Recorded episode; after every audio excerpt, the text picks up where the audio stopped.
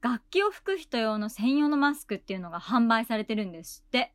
気になるマスクも進化してってますね。島村楽器で販売されている楽器を吹く人用の専用のマスク。マスクの下の方に切り口があって、そこから金管楽器とか木管楽器とか、マスクをつけたままでも楽器が吹けるよっていう風に作られてるものなんですって。あ、私？吹かないよ、楽器。でも、これがあれば、マスクを外さなくっても、ストロー式の飲み物とか飲めるなって。何度マスクをしたままストローをぶっ刺そうとしてみたり、ペットボトルやら何やらをマスク越しに口につけて汚したりこぼしたりしたことか。マスクつけてること忘れちゃうんですよ。このマスクで、その悩みも解決だな。島村楽器店で1848円で販売中だって。楽器を吹く方、またはマスクをつけてることを忘れて飲み物を飲んじゃおうとしてしまう青と同じ残念な悩みを持ったそこのあなた。これであなたの悩みも解決だそれでは青より青く始めます Podcast with radio, music, heart, singer-songwriter, AO, AO Kasha, radio program, AO, Yori, AO, Ku. さようなら夏の日。いつまでも忘れないよ。雨に濡れながら。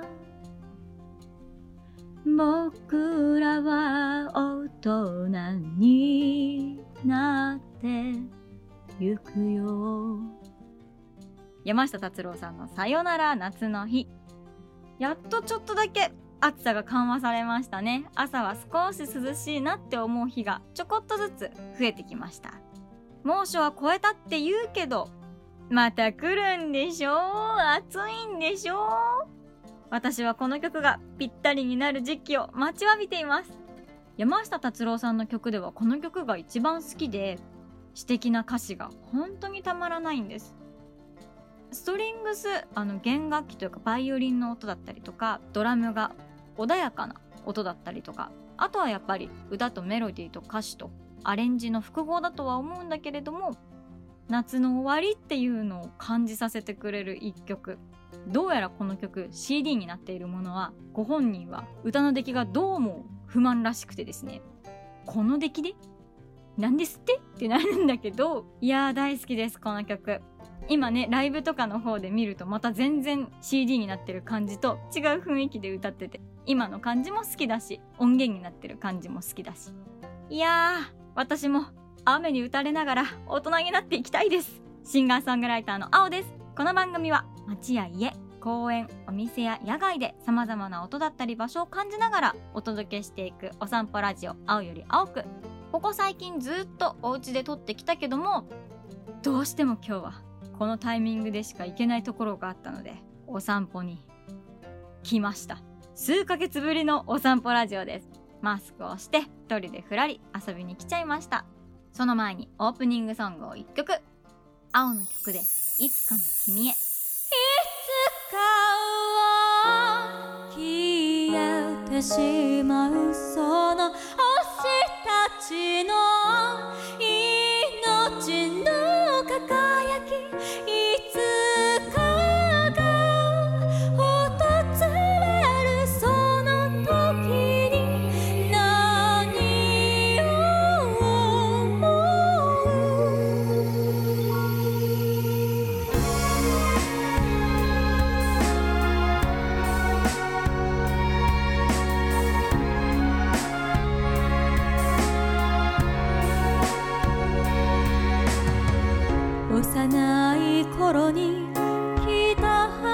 話さ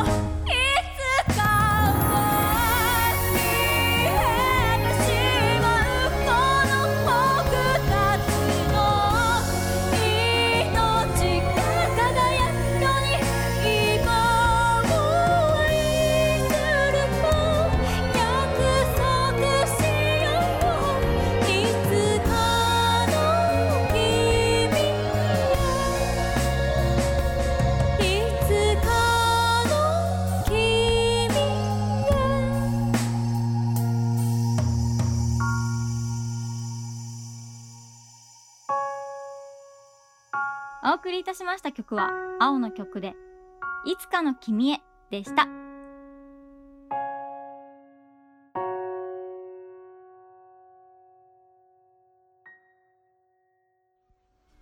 まもなくお別れになってしまいますね。今日私が来たところは豊島園です。来てみたかったんですよ、ずっと。というのもですね、豊島園って冬にプールを使って魚釣りができるっていうのを聞いていて、その釣り堀にずっと行きたいと思ってたんです。もうちょっと何も気にせずにお外に出られるようになってから行こうって今年の冬には行けるかなとかって思ってたんですがまさかの叶わぬ夢となってしまいまして豊島園自体が今年の夏で終わりを迎えると聞きまして94年の歴史ですからたくさんの人の思い出の地となってまたこう連日ねニュースで豊島園ではこういうことがあったとか豊島園がもうすぐ終わっちゃうとかっていろいろ聞いてその歴史に触れたくなって来ちゃいました。バッチリマスクしてます。ちょっと聞きづらかったらごめんなさい。今私豊島園の一角にいます。豊島園のゲートの中をくぐってきて一周ぐるっとしました。あんまり広すぎはしないんだけどこじんまりもしすぎてなくてちょっとこう一日ねお子様連れでとか家族でとかっていうのとかちょっとしたデートとかには本当にいい場所だなっていうのを感じました。今私バーベキューテラスっていうところにいますもしかしたらこのね外の音でこんなゴーって音とかキャーとかっていう音とかちょっと聞こえてくる音とかであ青ここにいるなって分かる人とかももしかしたらいるんじゃないかな。もうそしたらあなたは立派な豊島エンラーですよ。右斜め前に。あれはフライングパイレーツって書いてるのかな？よく言うバイキングっていうアトラクションですね。海賊船と商船の2隻の大きな船が地上45メートルまで急上昇急降下するっていう大空の大スイング攻撃が息をもつかせず襲いかかります。ぜひ恐怖の空中か恐怖の空中航海をお楽しみください。間違ったお試しください。って豊島園のガイドマップに書いてある。これですねきっと。もう小学生以来ああいうバイキング的なアトラクション乗ってないけどあれ乗ってみると意外とすっごい高さって怖かったりするんだよな。そして左手の方にはコークスクリューって呼ばれてるローラーコースターです。360度回転する螺旋状のコースがあるんだって。通りでめちゃめちゃキャーキャー言ってるわけだ。すっごいなんかね悲鳴が左側の方から聞こえてくるんだよね。ほらもう今めっちゃ叫んでるもん。きっとカップルの方々が多いんだろうなって思ってたんですけど思ったよりもカップルで来てる人は少ないな。どちらかというとお友達同士で女の子同士で来てる人たちがすごく多いかも。たまたまかな。あとはね小さいお子さんがいるご家族で来てるところが多いかな。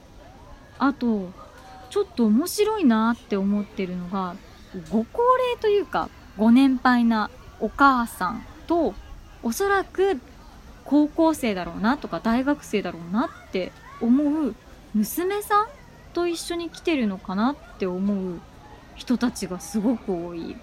これきっと子供の頃に一緒に来てたんだろうね。なんかもうなくなっちゃうから久しぶりに一緒に行こうよみたいな感じで来てるんじゃないかなっていう人たちをよく見る。あとお一人様ね。お一人様はもれなく一眼レフを持ってます。一眼レフのカメラで建物を撮ってたりとかアトラクションももちろん撮ってんだけどそのアトラクションの何て言うんだろう。裏側？看板の裏側とかを撮ってる人とかがいてこのもうすぐなくなってしまう94年の歴史の中のレトロな乗り物たちの最後みたいなのをきっと撮ってるんだろうね。見る目線っていうのが人それぞれ違って面白いなと思いながら私はその姿を見て歩いて散歩しました。正直94年の歴史って言ってたのでもっとなんかこう廃れてるんだと思ってたんですよ。なんですけど建物乗り物とかもすごく綺麗だしえこれ本当になくなっちゃうの？っていうぐらいとっても整備されててなんだかもう終わりだなんて考えられないなっていうような雰囲気です。夏場は水着のままここプールあるから水着のまま豊島園内を歩けるって書いてあったからいろんなお姉さんたちとかがピチピチな水着着て歩いてるのかなって思ってちょっとワクワクしてたんだけど誰一人としていないね。なんだ全然水着着てる人いないじゃんって思って。皆さんの楽しんでる姿を。眺めております。さてさて豊島園について。東京都練馬区に位置する歴史の長い遊園地でさっきから何回もね94年の歴史っていうのを伝えてますが豊島園っていうのに練馬なんかいっていうところなんですがもともと大正15年の1926年に開園されてその時は北豊島郡っていう地名だったんだって。だからそこから豊島園になったんだって。室町時代の築城された練馬城の跡地に作られたものらしいですよ。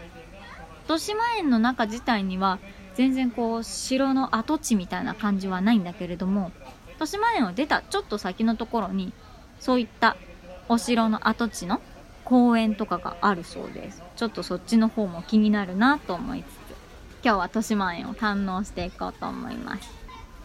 豊島園には乗り物のアトラクションがたくさんあったりさっきも言ったようにプールがあったりあとは近くに温泉があったり昆虫館とか冬には釣り堀が現れたり。なんかいろいろねいろんなものが置いてあってイベントとしてはコスプレイベントとかはすごい人気だったみたいですね。日本初とか世界初っていうのもすごい多くあって流れるプールとかっていうのは世界初なんだってここが。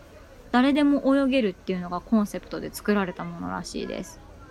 子供の時によく行ってたプールとか流れるプールすごい人気だったけどあれうちの近くのプールで開発されたものだと思ってたからね。全然違った。豊島園様々だった。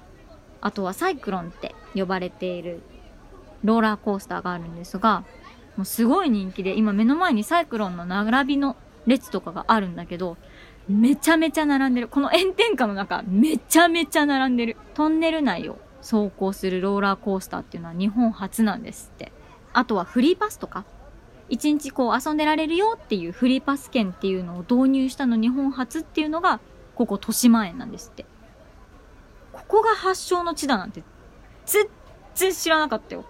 新しいことを初めて挑戦するって本当にすごいことじゃないですか。そしてそれがさ、もう、どこの遊園地に行っても、どこのプールに行ったって、当たり前のようにあったりするじゃない？日本の最先端の遊園地はここだったんですよ。この遊園地がさ、初めて家族と行った遊園地っていう人もきっと多いだろうし、初めてのデートがこの遊園地っていう人も多いだろうし、なんかテレビとかで見てると、親に連れてきてもらって、この遊園地で遊んで、今では自分が親になって、子供と一緒にここに来てるとかっていうのを聞いたりして、ずっとこの家族にとってね、大事な思い出な地だったりすると思うんですが、なくなっちゃうってなると、ね切ないよね。私にとっても、そういう大事な思い出の地の遊園地っていうのがあって今もうないんですけどスペースワールドっていう遊園地がこの豊島園と同じようにね大きな遊園地だったんです成人式もスペースワールドでしたし小学校の頃に友達と遊びに行ったりとか家族と遊びに行ったりとか中学生の時に行ったりとかすごいいっぱい遊びに行ってたんだけどもいつだったかな？もう3年か4年ぐらい前に閉園するって決まって、今ではもう何にもなくなっちゃって、そこはショッピングセンターになるって言ってたかな？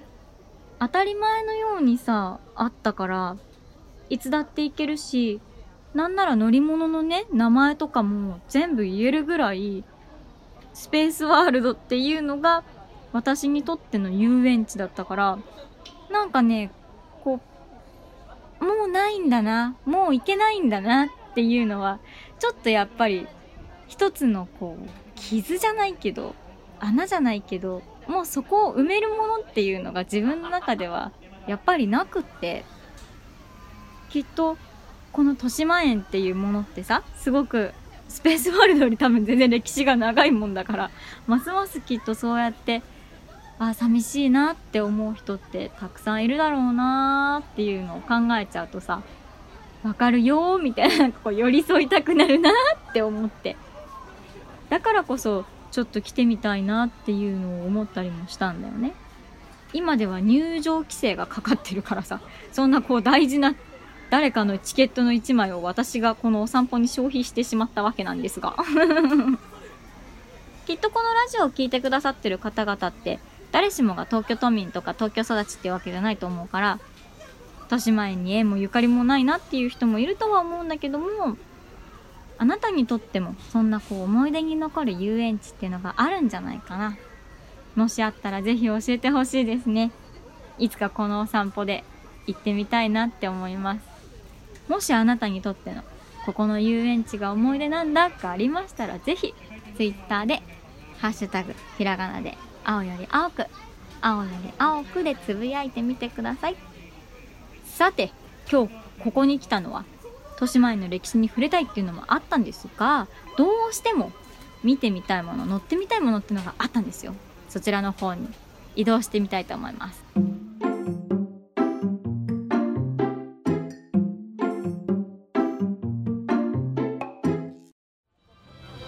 はいここ。メリーゴーランド。っていうと多分ちょっと違うんだよな。回転木馬。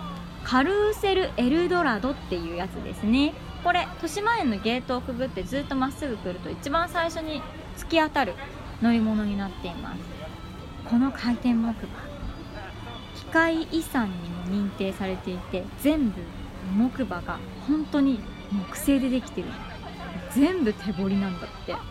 もともとはニューヨークにあってそれが使われなくなってその回転木馬を買い取って2年かけてだったかな？1億円の修理費をかけながらも豊島園のアトラクションとして蘇ったそうです。メリーゴーランドとかって乗るとプラスチックないイメージありません？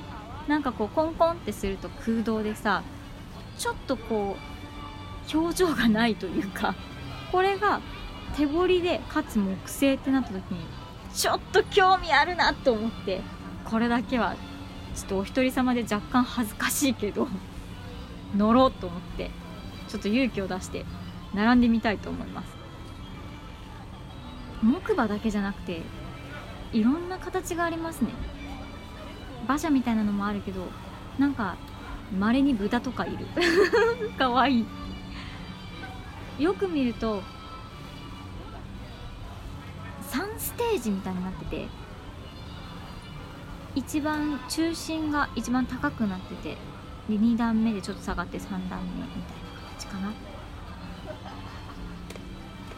順番回ってきましたよ。えー、どれにしよう。でもやっぱ木馬っていうぐらいだから馬がいいな。大きいのが大きいのにしよう。あち高い高い。ち登りにくいんだが。よいしょえ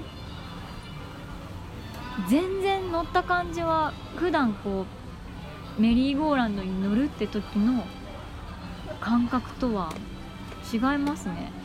重厚感があるなって感じします。あ動き出しそうですよ。それではカルーセルエルドラドスタートです。いってらっしゃいおおびっくりした。そガコンっつって。機械音がすごいな。音楽も聞こえてくるけど機械がゴンゴン言ってる音がすごく響く。あと思ってるより全然速い。一番中心を1段目として1段目が一番速い。真ん中がそれよりもちょっと遅くって一番こう外側のお馬さんたちの方がゆっくりなみたいです。早い早い早い。こんなに早かったっけ？メリーゴーランドって。あとやっぱちょっと座ってるの痛いな。さすがもう硬いな。メリーゴーランドって普通こう馬のさたてがみのところみたいに棒が出てて。でそれにそれに車輪みたいなのが上の方とかについててさ上下にこう馬が動くっていうイメージありません？この回転木馬は上下運動はないですね。もうただひたすらに回転するだけ。だから回転木馬なのか。天井が女神の絵とか天使の絵とかちょっとやっぱこう黄金鏡感っていうのかな。宮殿感がありますね。ゴージャス感が。あっその周りにまたちょっと自然の絵みたいなのが描いてあって馬は基本白い子たちばっかりですだけど装飾のカラーが金とティファニーブルーです。すごいおしゃれなカラーをしています。でもやっぱ古めかしさはすごい。結構長いな。あ終わりに近づいてきましたね。ちょっとゆっくりに。なってきました。きっと斜め前のお兄さんは YouTuber なんだろうな。ずっとなんかこうカメラで撮ってる。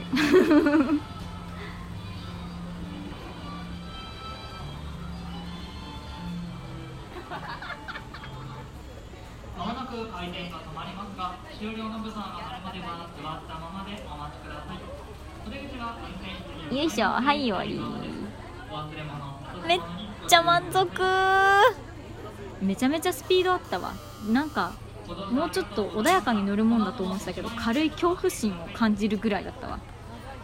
いろんなところがよく見ると欠けてるしいろんなところにひび入ってるんだけどそれもまた一個味で一つ一つのデザイン一つ一つの形っていうのがアンティーク調でとってもおしゃれ。あと馬の尻尾がなぜか本当の毛っていうのもすごかった。えこれなんで本物なんだろうって思いながらちょっと触ってみたらなんだろうななんかこう硬い本当に動物の毛なんじゃないかなって思うような毛並みの馬の尻尾になってました。これがなくなっちゃうのもったいないなって思うけどおそらくこれはきっと何かしらで残すんだろうな。そうあってほしいな。なんかなんとかして残そうみたいなこう動きとかもあるみたいなのでもしかしたらこの子はこの回転木馬はまたどこかで活躍するかもしれないね。いやーその時にはまたちょっとぜひもう一回乗ってみたいな。そして乗ったことがない人はぜひ乗ってみていただきたい。この木のぬくもりを感じながら馬一頭一頭のお顔のアンティーク感とかそしてこれメリーゴーランドとはちょっと一味違うなって思う。遠心力のかかる回転速度。試していただきたい。豊島園。94年もの長い間本当にお疲れ様でした。94年の歴史。私はここに来たのは初めてだったけどなんだろうな。もう一回来たいな。もう一回来たいのに。もう無理なんだよな。もうなくなっちゃうんだよな。この豊島園が終わっちゃった後には「ハリー・ポッター」の世界っていうのが今度ね2023年ってもうすぐだよ。2023年にオープンするんだって。ハリー・ポッターも大好きだからそれはそれで楽しみ。ハリー・ポッターの世界ができた時はそれはそれでまた。お散歩しに来ようかな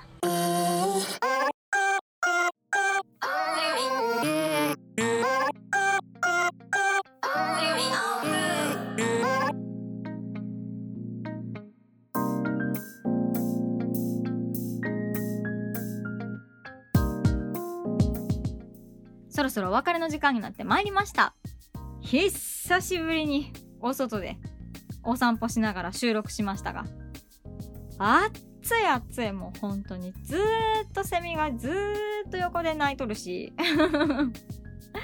もう風が吹けば熱風だしでちょっと日陰に座ってても倒れるかもしんないなとか思いながらラジオ収録になっちゃったけど。でもやっぱりお外でうろうろできるって楽しいね。もう少ししたら日暮らしが鳴いたりとかスズムシが鳴いたりするようになるのかな？夜になると今コオロギの声とかねだんだん聞こえてくるようになってきましたけれども。そういう秋の虫の声が聞こえてくる頃にはもうちょっと寝やすくもなったりするのかな？まだね夜が寝苦しくってちょこちょこ目覚ましたりしちゃうの。あなたは大丈夫ですか？ちゃんと夜眠れてる？寝ている間にも熱中症とかになるって言うから体には本当に気をつけてね。さて私青は Twitter、Instagram 更新してるのでぜひ見てみてください。しょうもないポンコツトラベルブログとかも書いてたりするので Twitter からぜひ飛んでみてくださいね。そして来たる8月29日土曜日は17時頃に YouTube ライブ配信予定です。YouTube では青かしやで検索してください。AOCASSIA AOCASSIA でチェックしてください。SNS、YouTube チャンネルぜひ気軽にフォローしてくださいね。私の音源は iTunes や Spotify で聞けたり変えたりできるので青または AOCASSIA AOCASSIA で検索してみてください。いつでも私とお話ししましょう。お相手はシンガーソングライターの青でした。See you next time!